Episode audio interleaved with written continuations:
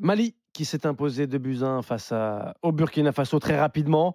Euh, on avait comme thématique en début de cette compétition, le Mali peut-il faire plus que être outsider? Elton, est-ce Ah, qu'ils peuvent faire plus? Bah là, aujourd'hui, ils, ils ont le droit de rêver. Ils ont le droit de rêver parce qu'ils arrivent sur un quart de finale. Et quand bien même c'est de la Côte d'Ivoire, moi je dis de la Côte d'Ivoire a sorti le Sénégal, mais ça ne résout pas tous les problèmes. Du côté euh, du Mali, je pense que la performance sur une grande partie de la rencontre va donner beaucoup de confiance, avec en plus la qualification. Parce que Oussem, moi je pense que la première période a été vraiment bonne du Ouais, oui. euh, du Mali. Mm. On a vraiment du, du bon football. On a vu une équipe qui a fait déjouer le Burkina Faso. Burkina Faso qui a été méconnaissable sur la première euh, période.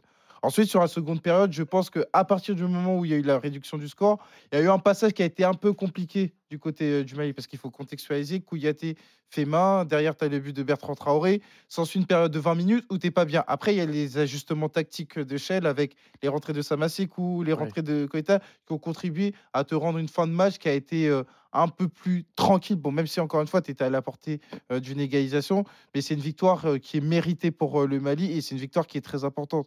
Pour la première fois depuis 2013 et un quart de finale contre l'Afrique du Sud, tu gagnes un match éliminatoire. Ouais, le- euh, je le rappelle, le Mali qui n'a aucun trophée sur le continent africain.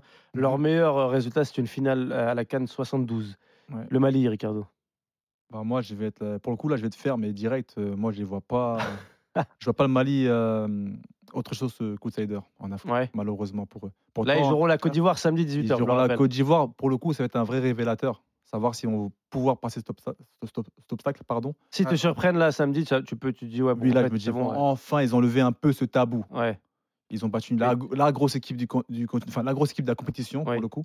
Et euh, là, je me dirais, ok, on peut voir autre chose. Mais euh, pourtant, je sais que j'aime cette équipe. hein. mais les petits Améré Traoré, les, euh, les Sinayoko qui se, qui se révèlent. hein, vraiment qui dans fait sa- un vrai bon il tournoi. fait un très bon tournoi. Moi, j'aime bien Aïdara. Aïdara, Ah oui, il y a- il y a- Oui. on, on les aime tous. Les Ouais, franchement, on les aime tous. Même euh, Fousni Diabaté, que j'avais Ouais, côtoyé un peu ouais. en Turquie à l'époque. C'est des très bons joueurs, très techniques. Amaury Doumbia entre lui. C'est mon Ah chouchou de la Ligue 1 maintenant, lui, c'est À Brest, incroyable. ouais. À Brest. Et voilà, pour, voilà, on les aime bien, les. Maliens.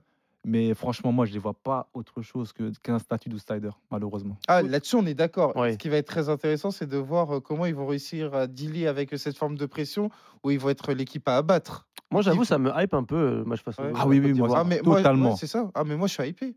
Je me dis, je me dis, ouais, on va voir. Il est... si T'as raison, euh, Ricardo, s'ils peuvent faire euh, sauter le Voilà. verrou. Moi, je suis hypé. Et pour aller dans, dans la continuité de ce, que, de ce que tu dis, le contexte hostile Ouais. tu joues le pays organisateur chez lui, ça va être aussi une valeur du côté du Mali, à savoir est-ce qu'ils vont passer un cap là-dessus? Quart de finale Côte d'Ivoire-Mali, samedi 18h. Ce sera bien évidemment en direct, commenté dans la radio digitale RMC 100% Cannes. Tu vas sur le site rmc.fr, tu vas sur l'application, tu cliques sur la radio digitale RMC 100% Cannes et tu pourras écouter ce match.